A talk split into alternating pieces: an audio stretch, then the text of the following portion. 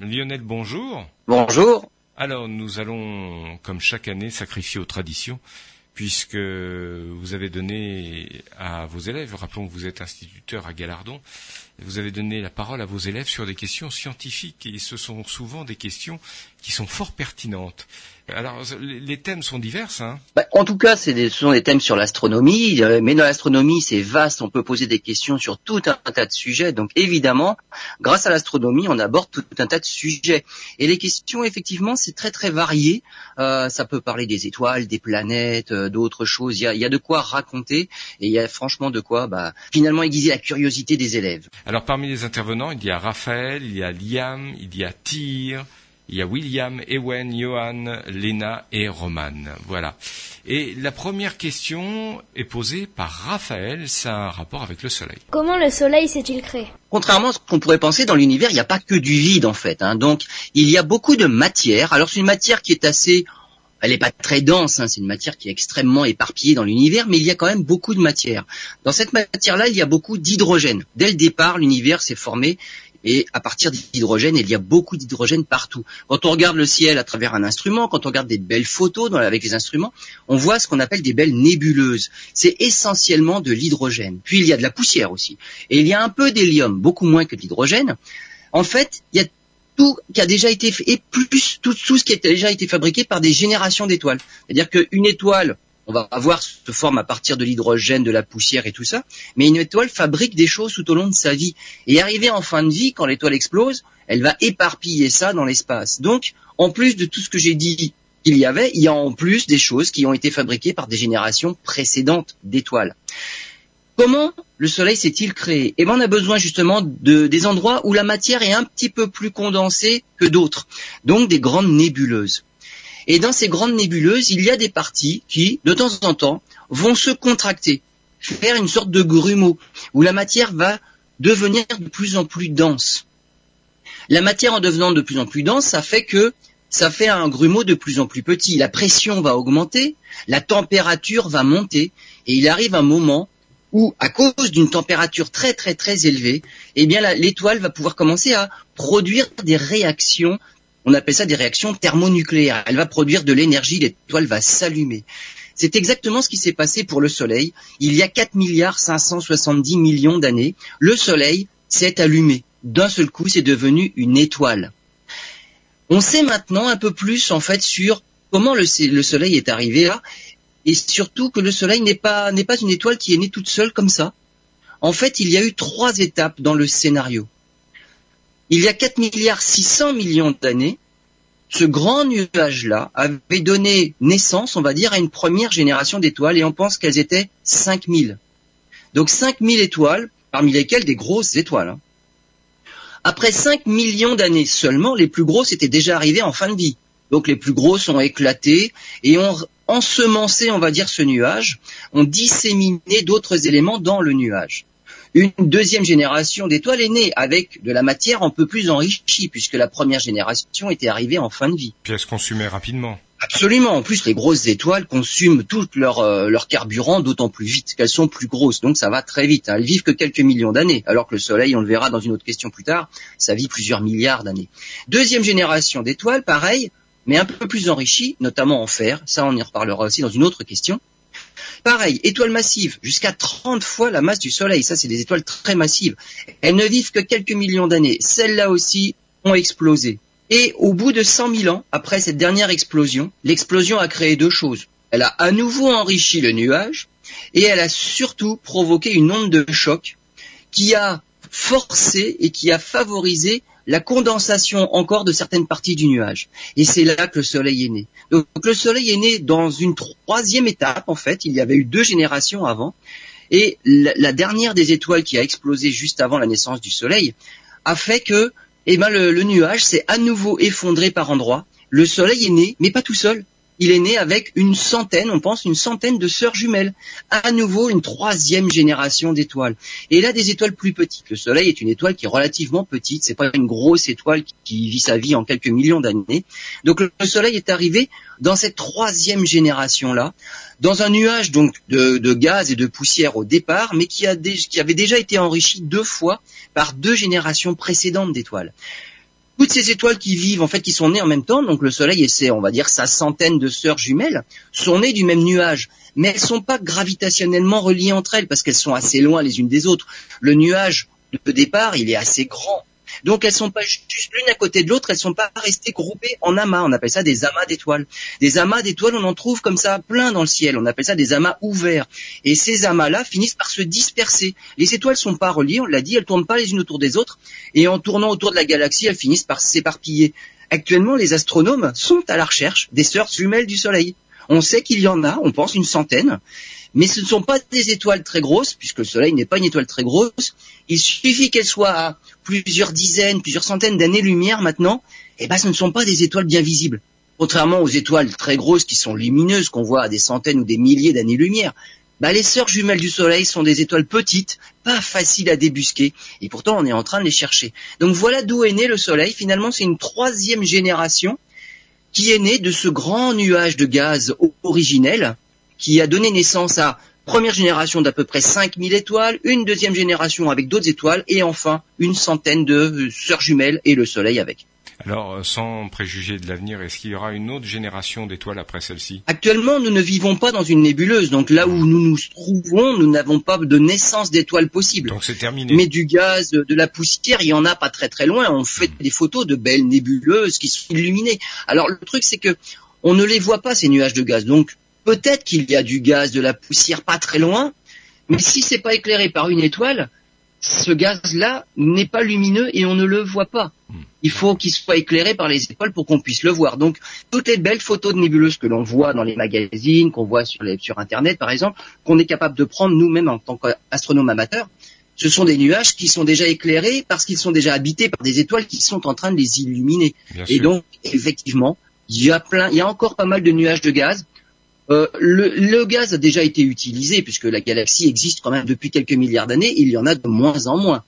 Donc, le taux de formation d'étoiles est en train de diminuer dans notre galaxie. D'accord, très bien. Alors Lionel, on, va aborder la, deuxième question. C'est Liam qui pose une question qui est un peu voisine de, de la question de Raphaël, qui demandait comment le Soleil s'était créé, mais cette fois-ci, Liam s'intéresse aux planètes. Comment les planètes se sont formées? On vient d'expliquer en fait comment le Soleil est né. Euh, et, au moment où le Soleil est né, il a, on va dire, englouti pratiquement toute la masse du petit euh, du petit nuage qui, se condensait, qui devenait de plus en plus petit, de plus en plus dense, de plus en plus chaud, à partir d'une portion de ce grand nuage de gaz au départ. Mais le Soleil n'a pas tout pris, on va dire, pour lui. Il a pris 99% de la matière de ce petit grumeau-là. On imagine, c'est un petit grumeau qui se condense. Il a presque tout pris. Il est devenu de plus en plus chaud, il a fini par s'allumer. Mais il en restait 1% autour de lui. Alors des débris, hein, des petits morceaux de roche. Euh, et ce 1% là, ces petits morceaux de roche ont formé un disque de poussière, de, roche qu'on appelle un disque d'accrétion. Et c'est de ce petit disque-là de poussière que se sont formés bah, tout ce qui tourne actuellement autour du Soleil. Les petits morceaux ont fini par s'agglutiner, par se coller les uns aux autres, qui ont fini par faire des morceaux qui sont devenus de plus en plus grands. Et ensuite, plus un morceau devient grand, plus il devient massif. Et quand un morceau devient massif, en fait, par la gravité, il finit par attirer d'autres morceaux. Donc après, ça s'accélère ce jeu-là.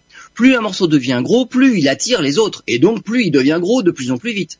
Et c'est comme ça que petit à petit, on forme des morceaux qui, au départ, ils font que quelques centimètres. Hein.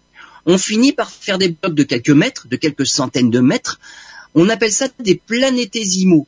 C'est le tout début de la formation d'une planète. Ça, planétésimaux, c'est jusqu'à un kilomètre. Et des morceaux de 1 km comme ça, eh ben, à nouveau, ils vont se rencontrer. Alors parfois, au lieu de se coller les uns aux autres, eh ben, ils s'explosent complètement. Les collisions font qu'ils se désintègrent complètement, ils redeviennent des tout petits morceaux. Et tout le processus doit se recommencer, évidemment. S'il n'y a pas de collision suffisamment violente pour désintégrer tout le morceau, alors le morceau devient de plus en plus grand. Et des planétésimaux de 1 km finissent par faire des boules de plus en plus grosses. Et là, on parle de protoplanète. Une protoplanète, c'est une mini-planète. Donc là, on en est déjà à plusieurs dizaines ou centaines de kilomètres. Et puis ces mini-planètes-là, qu'on appelle des protoplanètes, se rencontrent aussi. Alors parfois, malheureusement, ça peut à nouveau éclater, refaire des petits morceaux, et parfois non. Et les planètes deviennent de plus en plus grosses et on arrive à faire par exemple bah, la Terre qui fait un peu plus de 12 000 kilomètres de diamètre. Donc voilà d'où viennent les planètes. C'est comme ça que les planètes se sont formées. Chacune a une distance particulière du Soleil. Chacune en, forme, en se formant, finalement, il y a de moins en moins de morceaux qui tournent toujours autour du Soleil. Et donc, une planète, on dit qu'elle a fait son, elle a fait le ménage sur son orbite. C'est un des critères pour la formation des planètes. On y reviendra aussi. Elle a fait, elle a fait le ménage. Pluton, par exemple, n'a pas complètement fait le ménage sur son orbite, et c'est à cause de ça, en partie, qu'elle n'est pas, qu'elle n'est pas restée, euh, elle n'a pas gardé son titre de planète. Justement, euh, pour poursuivre la question de, de Liam, il y a une question de tir qui est intéressante. Pourquoi les planètes sont rondes? La forme des planètes, eh ben justement, c'est le deuxième critère pour avoir le droit de s'appeler planète. On a dit la formation des planètes, c'est des petits morceaux qui se sont agglutinés ensemble pour faire des morceaux qui sont devenus de plus en plus gros on imagine des petits, des tout petits morceaux de pâte à modeler, des petites boules. Si on en accroche deux l'une avec l'autre, on peut pas appeler ça une boule. Ça fait pas une sphère du tout. Ça fait deux morceaux. Hmm. Ça fait deux boules accrochées. Eh ben, la plupart des astéroïdes ressemblent à ça, figurez-vous. C'est-à-dire qu'un astéroïde, c'est tout petit, et ils sont formés par, on va dire, agglutination de plusieurs morceaux, mais s'il y a que deux morceaux, ça fait deux boules. On appelle ça bilobé. Beaucoup d'astéroïdes sont bilobés. Imaginez à partir de cet astéroïde-là qui, qui est formé à partir de deux morceaux, on en accroche un troisième. Il y a une toute petite chance pour, que le troisième morceau s'aligne avec les deux autres. Ça ferait un morceau trilobé, toujours dans la même direction. On imagine 10 ou 50 morceaux. La probabilité pour qu'ils s'alignent tous les uns derrière les autres est quand même très très très faible. Hein. Donc vous voyez qu'on ne peut pas trouver un astéroïde qui serait formé de 50 morceaux à la queue leu les uns des autres. En fait, il y a la chance, parce que c'est complètement aléatoire, les morceaux s'accrochent entre eux, mais en venant de toutes les directions. Quand on commence à avoir 4, 5, 10 morceaux différents, ça commence à ressembler à une petite boule. Bien sûr, c'est une boule qui a bossé. Mais c'est une petite boule. Quand on en a 1000, 10 000 ou 100 000 des morceaux, ça fait une grosse boule. Et vu de loin, ça commence à devenir un peu plus lisse et un peu plus rond. Et donc c'est ça le deuxième critère chez les planètes c'est qu'il faut que ce soit rond.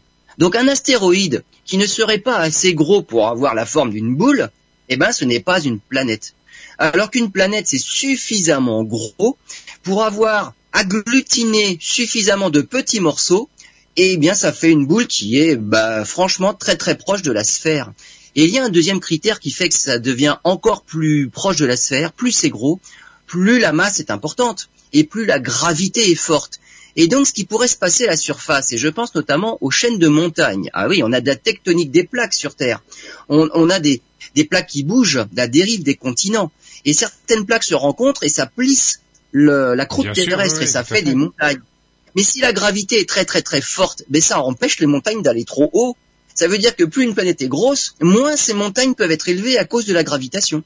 Et donc plus c'est gros, plus c'est forcément proche d'une sphère, plus ça paraît lisse même si géologiquement il se passe quelque chose à la surface. Et voilà le deuxième critère pour être une planète. Il faut que ce soit suffisamment gros pour être sous, forme de sphère. Alors Pluton était une sphère. Enfin, Pluton est toujours une sphère. Elle n'a pas disparu. Pluton, c'est une sphère qui fait euh, qui fait 1200 km de diamètre. Mais Pluton, malheureusement, n'est pas assez gros pour avoir fini de faire le ménage sur son orbite. Ça, c'est le deuxième critère qu'elle n'a pas respecté. Donc Pluton est une planète naine. Donc les planètes sont rondes parce qu'elles sont grosses. Tout ce qui est petit dans le système solaire, qui n'a pas grossi, comme des astéroïdes, comme des comètes, ça tourne toujours autour du Soleil. Donc il n'y a pas que des planètes dans le système solaire. Mais ça, c'est tout petit, c'est pas rond, et donc ce ne sont pas des planètes. Il n'y en a que huit dans le système solaire. Euh, je, voulais dire que j'ai vu une fois une, simulation dans, ce, dans un, une revue scientifique de la Terre, qui est une sphère. Hein, on dit que c'est une sphère, mais c'est une sphère plus ou moins régulière. C'était pour aller vers euh, votre propos. Quand il s'y retirait les océans, s'il retirait euh, la totalité, en fait, c'est une sphère, mais avec plein d'irrégularités. C'est une grosse, grosse boule. Absolument. Sur Terre, il y a tellement de, de, de, de phénomènes géologiques. Il y a du volcanisme, il y a mm. du, il y a du déplissement pour faire des montagnes, mais il y a aussi tout au, au, centre des océans, là où la, la dérive des continents fait que les plaques s'écartent.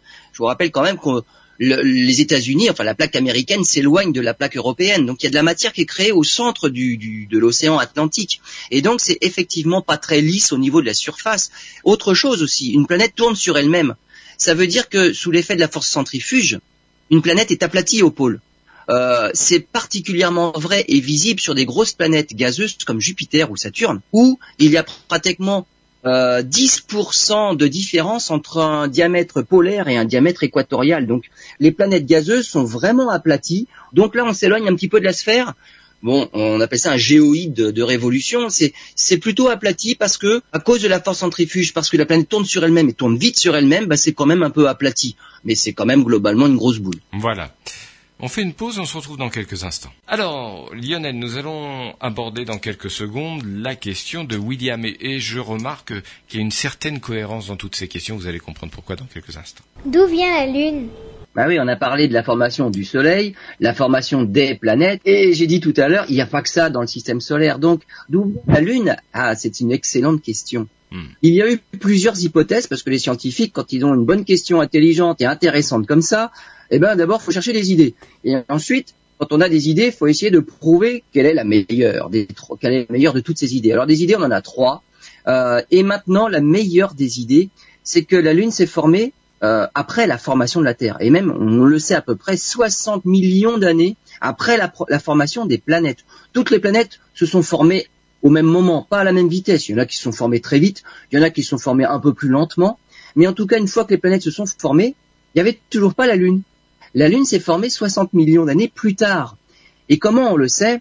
Parce qu'en fait, l'hypothèse que l'on retient maintenant, que les scientifiques retiennent, parce qu'on est allé sur la Lune, on a ramené des roches lunaires, on peut analyser en tout cas la, la composition des roches lunaires, on se rend compte que c'est pas si loin que ça de la composition des roches terrestres. Ça ressemble à la Terre.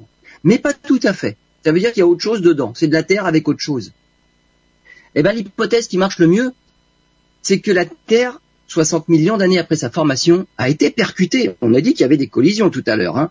Certaines sont des collisions, on va dire, gentilles, euh, et donc l'objet qui percute eh ben, vient se, se, mélanger à, l'objet initial. Mais il y en a d'autres, ils viennent tellement fort que ça peut carrément l'impacter et le disloquer. La Lune, c'est moitié-moitié. La Lune s'est formée parce que la Terre a été percutée par un objet de la taille de Mars. Donc une autre planète qui était déjà assez importante, qui avait été formée. C'est pour ça que je vous dis qu'il a fallu attendre que les planètes se forment avant que la Lune n'arrive, parce que c'est arrivé à cause d'une autre planète. Ce qui, veut dire que la Terre était beaucoup plus grosse qu'elle l'est aujourd'hui. Non, ça ne représente pas grand-chose en fait, parce que ah, la Terre, on va dire, avait à peu près la même taille qu'elle a maintenant. L'objet en question auquel on a donné un nom, il s'appelle Theia. Theia nous a percuté. Theia, c'était la, la la masse de Mars. Donc c'est la moitié de la Terre, la moitié de la Terre. Et en nous percutant, Theia alors a été désintégré, mais pas que. Il a aussi fait un impact suffisant sur Terre pour volatiliser une petite partie de la Terre. Et tous ces débris-là de la collision se sont retrouvés en orbite autour de la Terre. Donc à cette époque-là, on peut dire que la Terre avait un anneau, un anneau de débris. Et ces débris-là, en orbite autour de la Terre, se sont agglutinés à nouveau, puisque en fait, euh, on ne parle que de ça depuis le début. C'est les petits morceaux se mettent ensemble pour former des morceaux plus gros. Eh ben tous les petits débris qui étaient en orbite autour de la Terre après l'impact de Theia sur la Terre, ça a formé la Lune. Mais la Lune est plus petite que Mars par exemple. Donc en fait la Terre a gardé la plus grosse partie de de ce que composait Theia. Donc en fait, la Terre était peut-être plus petite à l'origine. Elle a gardé une partie de l'objet qui nous a percuté. Elle était un peu plus grosse. Et la Lune s'est formée des débris qui étaient en orbite autour de la Terre. Et donc ces débris-là ont formé la Lune. À l'époque d'ailleurs, euh, la Lune était beaucoup plus proche qu'elle n'est maintenant. Euh, la Lune était à, peu près deux fois plus proche. Et la durée du jour ne durait que 6 heures. Alors on va dire la journée l'alternance jour-nuit sur Terre, ça durait 6 heures. Maintenant, ça dure 24 heures. Ça veut dire que la Terre a ralenti dans sa rotation. Eh bien, ça, c'est à nouveau à cause de la Lune. C'est à cause de la Lune. Il y a des effets de marée. La, Terre tournait vite sur elle-même. La Lune nous a ralenti. Et la Lune nous ralentit toujours. On perd pas grand-chose. Hein. On perd à peu près 15 microsecondes par an. On perd pas grand-chose. Mais multiplié par des millions et des centaines de millions d'années, la Terre a perdu des heures dans sa rotation. À l'origine, la Lune, quand la Lune est apparue, on ne tournait qu'en 6 heures, on tourne en 24 heures et ça continue à ralentir. Il y a un jour, euh, la, durée jour-nuit durera 48 heures. Il y a un moment où la durée jour-nuit durera un mois. La rotation de la Terre sur elle-même est en train de se ralentir. Et comme conséquence, la Lune s'éloigne. La Lune, elle s'en va de 4 cm par an. Alors ça, on le sait, on en est sûr, parce que l'émission Apollo, notamment, avait pour but bon, ben, être capable d'aller sur la Lune, de s'y poser, de ramener des roches sur Terre. Mais pas que. on a déposé des, expériences scientifiques et notamment des petits miroirs, des réflecteurs laser sur lesquels on tire tous les jours. Il y a un observatoire à Nice, par exemple, avec un gros laser. On tire sur ces réflecteurs laser-là pour mesurer très précisément la distance entre la Terre et la Lune. Donc les, les astronautes des missions Apollo sont bien allés sur place pour déposer des appareils qu'on utilise maintenant. On tire sur la Lune tout le, tout le temps et on peut mesurer que la Lune s'éloigne de 3,8 cm chaque année en moyenne. L'orbite de la Lune n'est pas vraiment circulaire, donc c'est une moyenne, mais la Lune s'en va. Hmm. Et la Lune s'en va, la Terre ralentit. Alors ça, on va dire, ce sont peut-être des méfaits de la Lune. Il y a un bienfait de la Lune, c'est que la Lune, justement, elle joue sur la rotation de la Terre mais elle joue aussi sur l'orientation de l'axe de rotation de la Terre. Et la Lune a fait que l'axe de rotation de la Terre s'est calmé. Elle l'a, elle calmé et l'axe de rotation de la Terre, il a presque pas bougé pendant les milliards d'années. Ça veut dire que Là où il faisait froid, c'est resté globalement froid. Là où il faisait chaud, c'est resté globalement chaud. Et la vie a eu le temps de se développer et de s'adapter. Imaginez un axe de rotation complètement erratique, comme c'est le cas par exemple pour la planète Mars. Eh bien, sur Mars, si la vie a démarré, elle n'aurait pas eu le temps de se développer bien loin parce que si c'est une vie qui se développe dans les parties froides de la planète et que de l'axe de rotation bascule et ça devient les parties chaudes, bah, je pense que les petits êtres vivants, ils n'auraient pas apprécié la plaisanterie. Donc la Lune a calmé notre axe de rotation et ça a permis à la vie de lui donner le temps de se développer. Ce qui, veut dire que pour il y a des, des tas de planètes qui n'ont pas euh, hors du système solaire, il y a des tas de planètes qui n'ont pas de, de satellites. Ce qui voudrait dire que c'est une condition indispensable qu'il y ait un satellite pour qu'il y ait de la vie euh, C'est une condition indispensable pour que la vie ait le temps d'évoluer. Ah, L'apparition de la vie, l'apparition de la vie, a priori, c'est partout pareil et tout le monde y a droit et elle peut apparaître partout. D'accord. Si les conditions sont propices, s'il peut y avoir de l'eau, euh, il y a une atmosphère qui peut exister, alors la vie peut se développer très facilement. Maintenant, de passer de l'état de microbe ou bactérie à un être évolué comme un primate. Euh, là, il faut lui laisser le temps de s'adapter. Et là, il faudrait pas qu'il y ait des conditions qui varient du tout au tout. Et là, la vie n'aurait pas le temps de s'adapter, pas le temps de d'évoluer, on va dire, vers des formes de vie supérieures. Donc, une vie compliquée, il faut lui donner le temps de se développer. Une vie très simple, ça existe partout. Vous allez près des volcans, dans des dans des petites euh, mares très acides, euh, pleines de soufre. La vie, il y a des bactéries dans, ces mares-là. Donc la vie existe même dans des conditions terribles, mais elle va pas évoluer vers des formes de vie plus complexes. Donc pour des formes de vie plus complexes, il faut des conditions toutes particulières qui, elles, ne sont peut-être pas très réparties dans l'univers. Et donc il n'y en a peut-être pas beaucoup. La vie apparaît facilement, la vie n'évolue pas facilement. D'accord, on se retrouve dans quelques instants. Lionel, on va dans quelques secondes retrouver la question de, de cet élève, Ewen, qui reste toujours dans la logique de cette émission. Et puisqu'on parlait de la Lune il y a quelques instants avec la question de William, on va écouter la question d'Ewen. Pourquoi y a-t-il des satellites autour des planètes? On parlait des satellites. Alors, des, des, satellites, des planètes, il y en a certaines qui en ont beaucoup. Jupiter en a 79, Saturne 82. Je parle que des satellites connus, répertoriés. Mais en fait, il y en a qui sont probablement tellement petits qu'on n'a même pas réussi à les découvrir encore. Donc c'est probablement plusieurs centaines. Paraît que la Terre en a deux satellites la régulièrement. La Terre en a un. Alors la Terre, oui, effectivement, la Terre peut en avoir plusieurs. Elle en a actuellement deux. Mais je vais expliquer pourquoi. Parce que justement, euh, on a parlé de la, de la formation de la Lune, qui est une collision. Mais il n'y avait pas que cette hypothèse-là. J'ai passé sous silence les autres hypothèses parce que je n'ai parlé que de l'hypothèse que l'on retient, celle dont on est à peu près sûr maintenant. Mais il y en avait d'autres des hypothèses.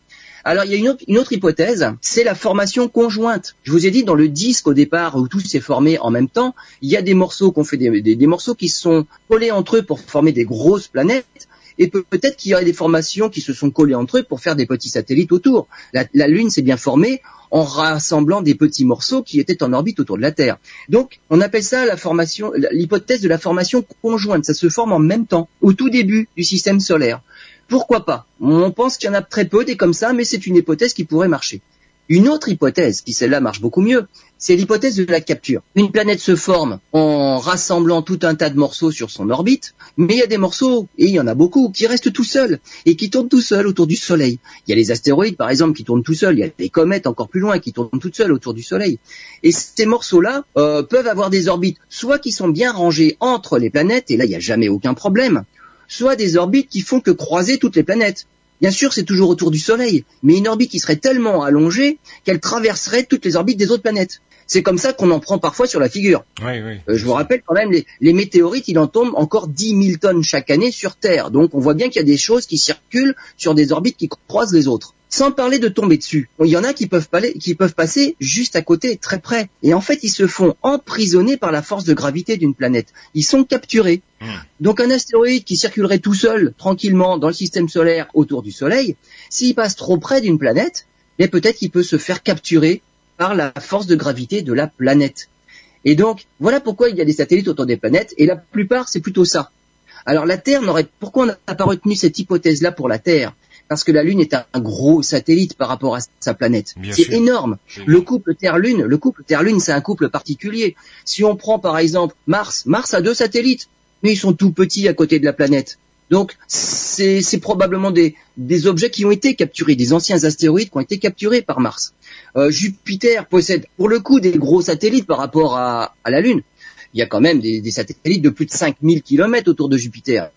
Oui, mais Jupiter fait 143 000 km de diamètre. Donc les satellites de Jupiter, finalement par rapport à la planète, ils sont tout petits aussi.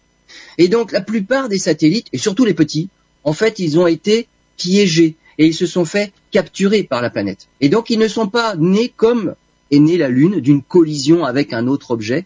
La plupart sont nés simplement par capture. Mmh. Et voilà pourquoi il y a des, des, satellites, des satellites autour des, autour des planètes. Parce que je l'ai dit, une planète, elle a fait le ménage sur son orbite. Soit elle a tout pris pour elle et elle a grossi en masse, soit elle a juste piégé autour d'elle-même sous la forme de satellites. Et donc voilà pourquoi les planètes ont des satellites presque toutes les planètes ont des satellites. Euh, il n'y a que Mercure et Vénus qui n'en ont pas, malheureusement, ou malheureusement ou pas. De toute façon, un satellite ne sert pas à grand chose, sauf la Lune a permis à la, vie de se développer, on l'a dit. Mais sinon, un satellite ne sert à rien. Donc, pourquoi y a-t-il des satellites euh, C'est pas tellement une question scientifique. On cherche plutôt à dire comment les satellites ont, sont, oui, sont-ils arrivés là Bien sûr. Le pourquoi n'a pas de raison d'être parce qu'il n'y a pas de, ça sert à rien finalement. On cherche pas à quoi peut servir un satellite. C'est là. On constate que c'est là et on cherche comment c'est arrivé là. Donc voilà une question que les scientifiques, à laquelle les scientifiques aiment bien répondre, c'est le comment ça marche, comment ça fait pour en arriver là. Le pourquoi, bah, bah pourquoi pas. Pourquoi Ouais. pas Et du coup, Mercure et Vénus n'en ont pas. Donc on voit bien qu'il n'y a pas une raison particulière à laquelle il y aurait un satellite ou pas. Seulement, la question qu'on peut se poser pour terminer ce, ce paragraphe, c'est de se dire à quoi ça sert. Et vous y avez répondu dans une précédente question en disant que ça permettait à la vie d'évoluer. Ah bah ça, oui voilà. Mais disons que ça, ça n'est pas le but, euh, le, Non, le non, but on est bien d'accord. ultime d'un satellite. Hein. C'est Ouais, ouais. c'est pas la raison d'être d'un satellite. C'est, il s'avère que la physique fait que ça arrive. Hmm. Et comme euh, comme en physique en fait, dès qu'une condition euh, arrive, dès qu'une condition se produit, il y a tout un tas de conséquences. La Terre, on l'a dit, grâce à la Lune qui est très grosse par rapport à la Terre, l'axe de rotation ne bougeait plus. Ah, d'un seul coup, il y a eu une, une conséquence, la vie a eu le temps d'évoluer. Mais si la Lune avait été plus petite, donc une masse beaucoup plus petite, comme par exemple les satellites de Mars, la vie n'aurait pas eu le temps de se développer. Parce que l'axe de rotation aurait bougé dans tous les sens. Donc on aurait eu la Lune, mais si elle avait été plus petite, elle n'aurait pas permis à la vie de se développer et on ne serait pas aujourd'hui en train de faire une émission. C'est ce que j'allais vous dire. Vous avez lu dans mes pensées. C'est extraordinaire. Absolument. On se fait une pause et on se retrouve tout de suite. Alors, euh, Lionel, Johan a posé une question, va poser une question dans quelques instants. Elle est un peu en rapport avec euh, le début de cette émission euh, sur la création du Soleil. On l'écoute tout de suite. Comment s'est fabriqué le fer qu'il y a sur Terre?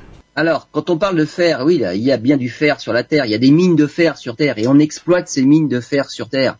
Après, on peut se poser la question est-ce que est-ce que ce fer est une énergie renouvelable euh, ou c'est une ressource renouvelable ou pas?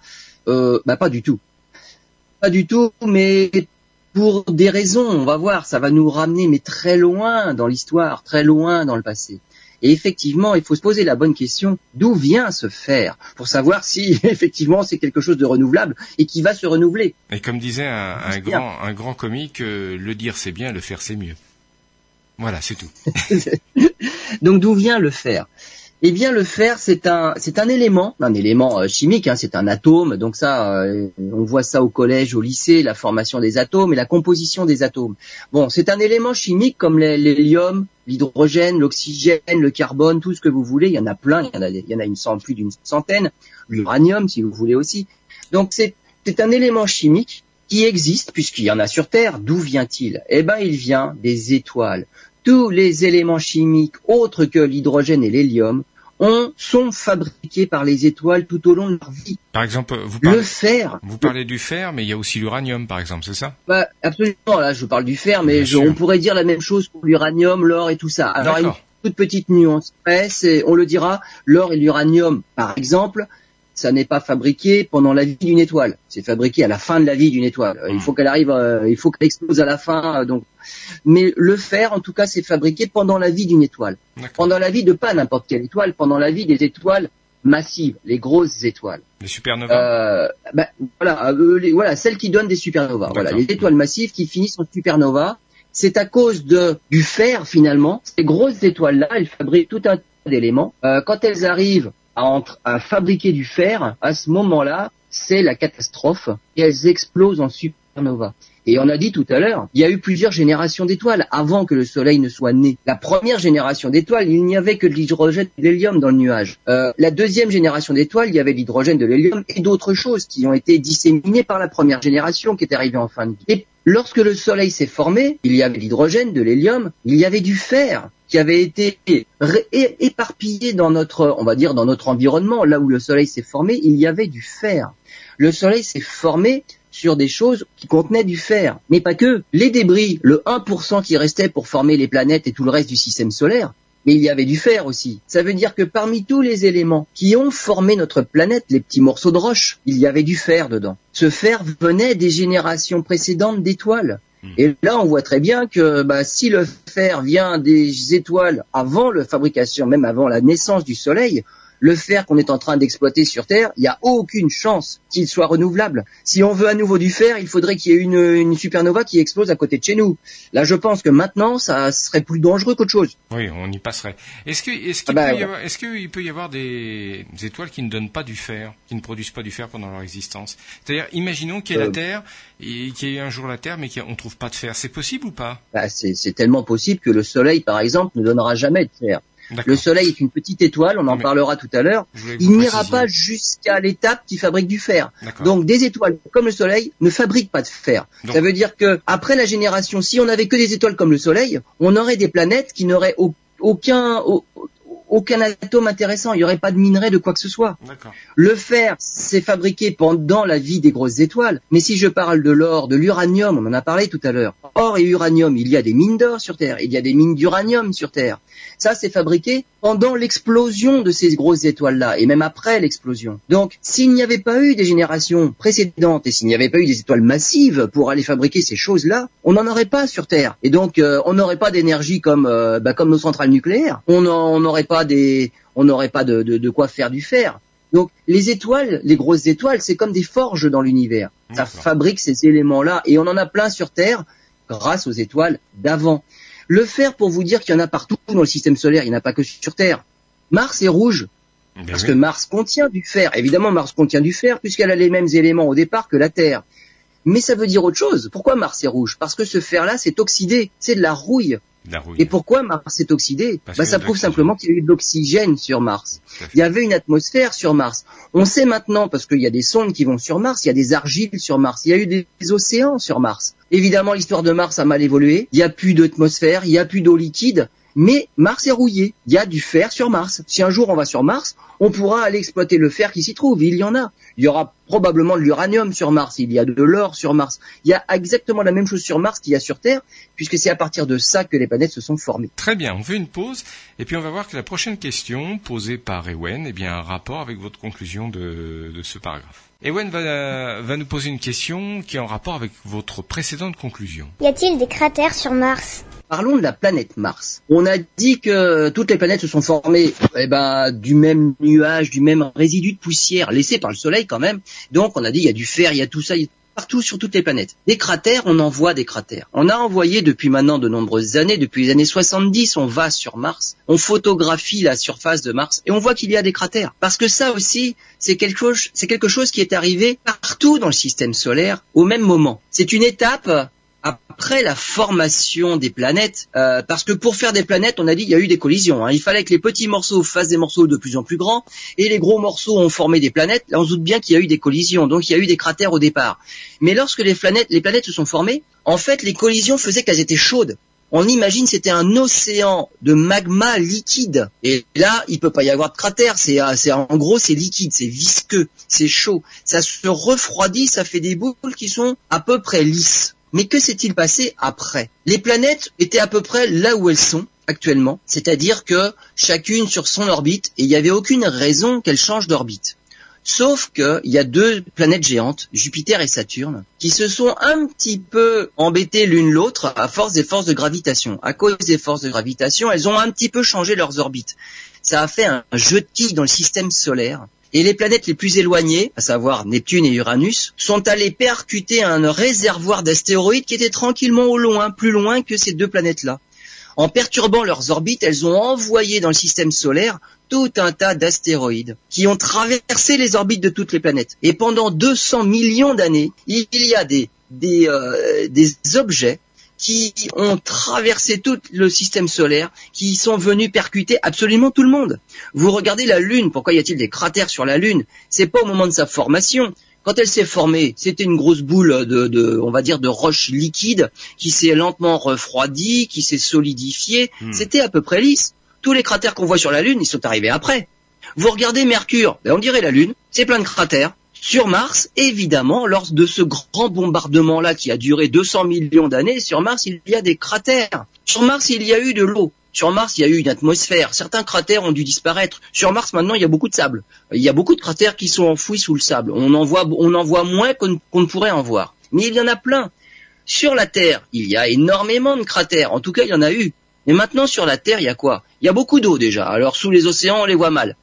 Euh, il y a de la végétation. Donc du coup sur le sol on les voit mal aussi. Et surtout sur Terre on fait des travaux. Eh ben et à cause de, on va dire, l'urbanisation de la Terre, on fait disparaître toute cette race ancienne. Mais il y a des endroits où on les voit toujours.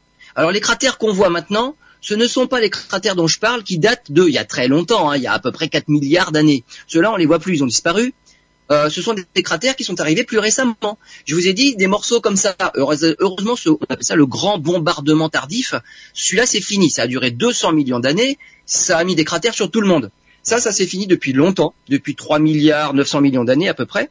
Mais il y en a eu d'autres, des météorites qui sont tombés sur Terre.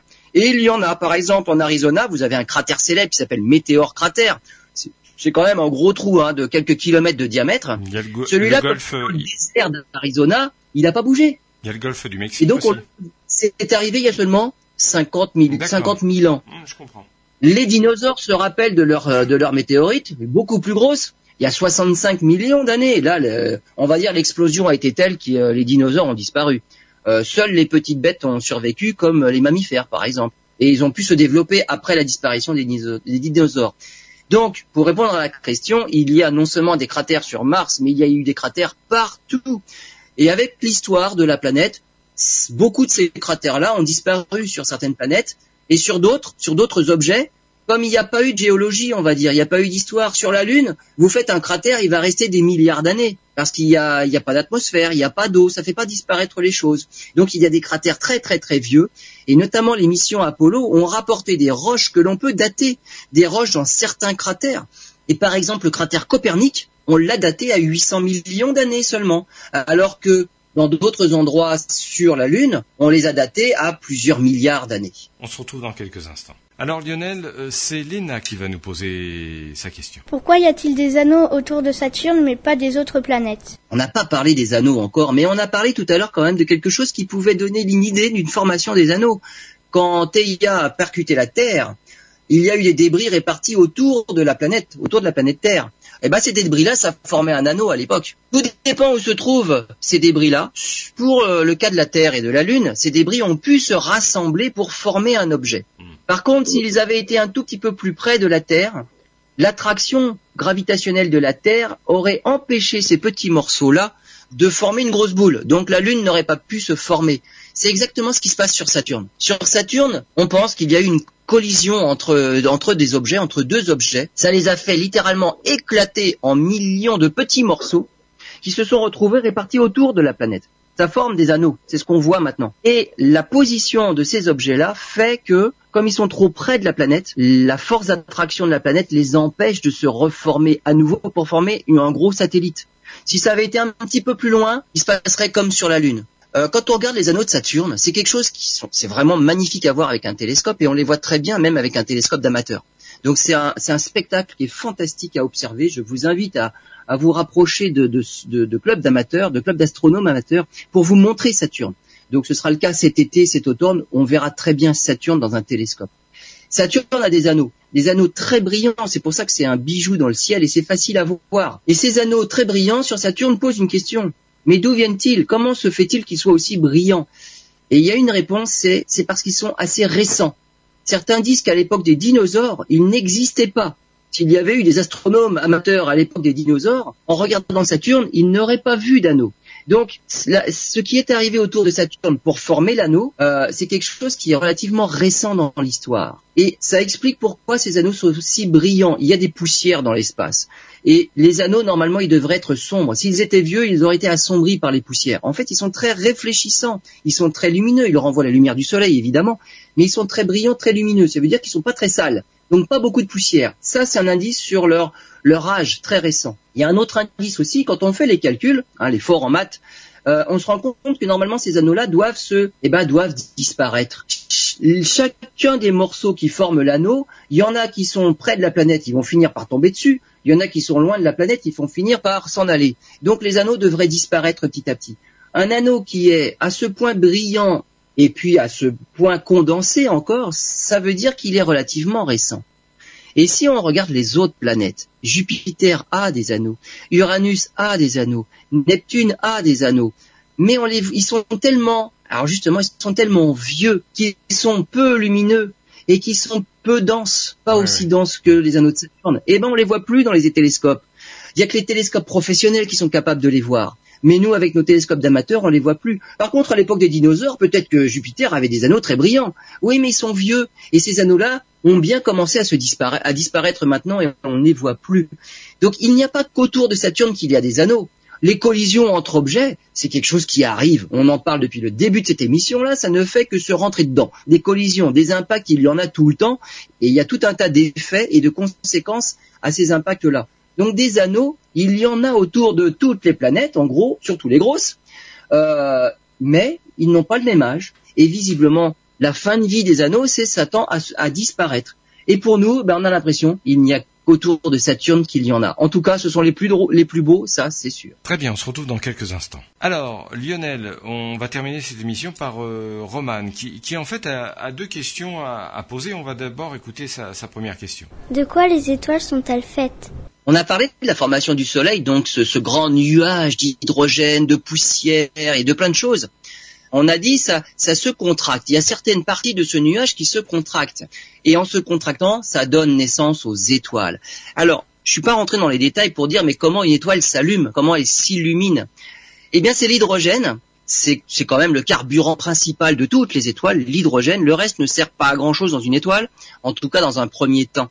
L'hydrogène, lorsqu'il se contracte, ça force les atomes à se rapprocher les uns les autres.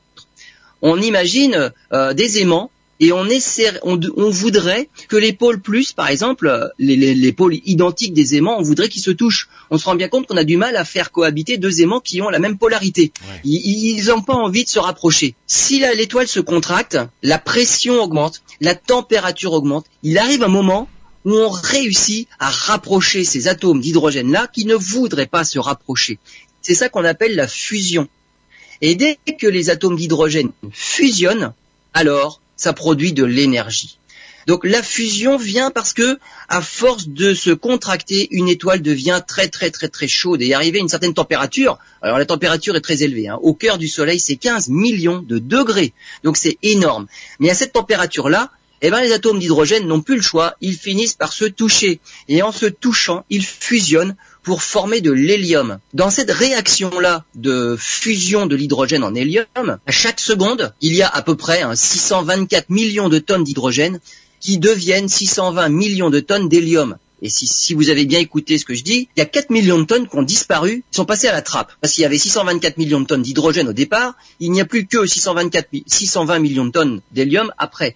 Il nous manque 4 millions de tonnes. Ces 4 millions de tonnes de matière, à chaque seconde, se transforment en pure énergie. Alors, il y a une équation célèbre, hein, c'est Albert Einstein qui a, trouvé cette équation-là, et celle-là, le commun des mortels la connaît, c'est E égale mc2. Beaucoup de monde ne sait pas à quoi sert cette équation-là, mais en tout cas, elle est connue. C'est célèbre parmi la physique. E égale mc2, c'est l'emblème de la physique. Et eh ben, c'est l'énergie qui est produite par une transformation de masse. C'est une équivalence. E, c'est l'énergie. mc au carré, il y a de la masse là. C'est l'équivalence entre masse et énergie ces 4 millions de tonnes à chaque seconde se transforment en pure énergie. Une énergie bah, qui transforme en quoi? Bah, C'est de la lumière, le soleil nous éclaire quand même pendant toute la journée, et de la chaleur. Il fait chaud sur Terre. Et c'est ça cette énergie qui est produite par le soleil. Pour l'instant, le soleil n'en est que là. Il transforme de l'hydrogène en hélium. Dans quelques milliards d'années, dans 5 milliards d'années, il passera à une autre réaction de fusion. Il transformera l'hélium en carbone. Là, attention, il faut atteindre les 100 millions de degrés pour être capable de faire ça parce que les atomes d'hélium, il y a plusieurs euh, particules dedans, il y en a deux. Donc il y en a plus que de l'hydrogène. Elles ne veulent pas se rencontrer. Et donc c'est pire. Il faut des conditions extrêmes, encore plus fortes que pour l'hydrogène. Et donc quand le Soleil montera à 100 millions de degrés, il passera dans la deuxième partie de sa vie et il formera, il fusionnera de l'hélium en carbone. Le, Soleil n'ira pas beaucoup plus loin, c'est une petite étoile. Les grosses étoiles vont beaucoup plus loin, elles vont jusqu'au fer. On en a parlé tout à l'heure. À la fin de leur vie, elles explosent. Alors là, elles font de l'or, elles font de l'uranium, elles font plein de choses. Donc, les étoiles au départ, elles sont faites d'hydrogène. C'est le carburant des étoiles. Très bien. On va continuer parce que Roman a une dernière question à, à vous poser. Que veut dire interstellaire? Interstellaire. Eh ben, interstellaire, c'est un adjectif qui caractérise un objet qui se déplace entre les étoiles. Interstellaire, ça veut dire entre les étoiles. Alors entre les étoiles, il y a quoi? Parce que pour l'instant, on a dit chaque étoile se forme et autour de chaque étoile, il y a un cortège de petits débris qui forment des planètes, qui forment des satellites autour des planètes, qui forment des astéroïdes ou des comètes. Et ça, c'est pour chaque étoile, il y a un cortège de choses qui forment un système stellaire. C'est le système solaire dans le cas du Soleil. Interstellaire, ça voudrait dire qu'il y a des choses entre les étoiles eh bien, il y a des voyageurs, par exemple interstellaires, que l'on connaît maintenant depuis, depuis peu finalement. En octobre 2017, on a découvert un objet tout à fait particulier euh, qu'on appelle, qu'on a, on a appelé Oumuamua. Alors pourquoi Oumuamua? C'est un nom d'origine hawaïenne parce qu'il a été découvert par un télescope installé sur le mont Haleakala à Hawaï. Oumuamua, c'est un astéroïde. On l'a découvert en octobre 2017. Quand on l'a découvert, on a observé deux choses. Alors déjà, sa forme, complètement bizarre. Euh, ça ressemble plus à un cigare qu'à autre chose. Donc c'est très très très très long. Il est dix fois plus long que large. Il fait 80 mètres de largeur, il fait 800 mètres de long. Donc c'est un cigare qui passe dans notre système solaire et en l'observant, on a mesuré sa vitesse. Il allait à 324 000 km heure. Et là, on a sorti les calculatrices et on s'est dit, mais à cette vitesse-là, il va pas rester dans le système solaire. Mais en remontant plus loin la question, mais à cette vitesse-là, mais il vient d'ailleurs. C'est impossible d'aller aussi vite dans notre système solaire. Il vient d'ailleurs. C'est un objet interstellaire. Il vient d'une autre étoile. Alors depuis on a, on a l'explication, en tout cas une bonne hypothèse. La meilleure des explications parmi toutes les hypothèses, c'est il a été formé dans un autre système stellaire, donc autour d'une autre étoile, une naine rouge. Il se serait rapproché un peu trop, près de son étoile, tellement près que l'étoile aurait commencé à le disloquer, à le déformer. Il a été complètement étiré. Et deuxième, deuxième effet, à cause de ce passage rapproché, il a été accéléré, comme le fait une fronde pratiquement. Hein. Quand on veut accélérer un objet, on le lance, ça accélère une fronde gravitationnelle et il a été éjecté de son système stellaire. En s'éjectant de son système stellaire, il est parti dans les zones plus froides, hein, parce que quand il était proche de son étoile, c'était très chaud. Il a fondu. C'est pour ça qu'il s'est complètement étiré. Mais en se retrouvant éjecté de son système stellaire, il a refroidi et il a durci. Il a gardé sa forme allongée. Et à cette vitesse-là, il a quitté son système stellaire et il a traversé le nôtre. Donc le premier objet interstellaire, c'était un astéroïde en octobre 2017. Depuis, au mois d'août 2019, on a découvert une comète interstellaire. Pareil, on l'a découverte, elle s'appelle la comète Borisov, parce qu'elle a été découverte par un astronome russe, un, astronome amateur, hein, Borisov, et on a mesuré aussi sa vitesse, 160 000 km heure. Eh ben, elle aussi, c'est trop rapide, pour qu'elle vienne de notre système à nous, système solaire, c'est encore une comète interstellaire. Ce que l'on a fait comme mesure en observant cette comète quand elle est passée, c'est combien d'eau elle a perdu. Une comète, c'est une boule de roche, mais surtout une boule de glace. Et lorsqu'elle passe proche d'une étoile, et donc du soleil, la glace fond. La glace se sublime et elle devient du gaz, de la vapeur d'eau. On a mesuré qu'au moment le le plus proche du Soleil, elle perdait 30 litres à chaque seconde. Durant tout son passage, la comète Borisov nous a donné gentiment 230 millions de litres d'eau dans le système solaire. Eh Ce bien. genre de comète-là, si elle tombe sur Terre, elle amène de l'eau sur Terre. Devinez d'où vient une bonne partie de l'eau que l'on a dans les océans Pas que. bah, des comètes qui nous sont tombées dessus, qui, qui nous sont tombées dessus, eh bien, pendant la formation de la Terre. Et pas que des comètes qui viennent de notre système solaire, des comètes qui viendraient d'une autre étoile. Donc d'une certaine façon, nous sommes des extraterrestres. Absolument. Mais on habite sur Terre. Mais on habite Donc sur on dit qu'on est des terriens. Merci Lionel pour toutes euh, ces questions. À bientôt.